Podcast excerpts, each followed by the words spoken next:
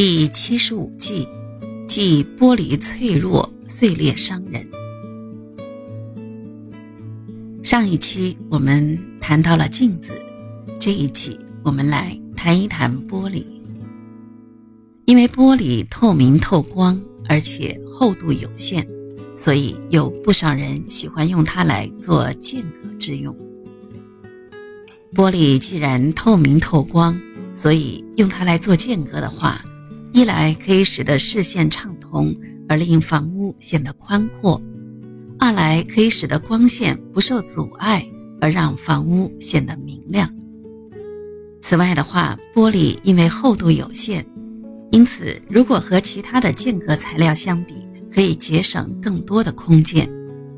但是，玻璃虽然具有以上这几种优点，可惜因为它的本质比较脆弱，容易碎裂。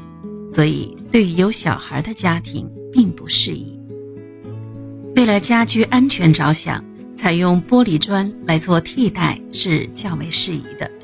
原因是玻璃砖既有透明透光以及节省空间的优点，但是它却更加的坚固，没有碎裂的隐患。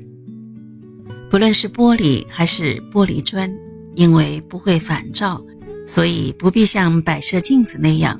太多顾忌，即使对正大门或是自己的床头，也没有大碍。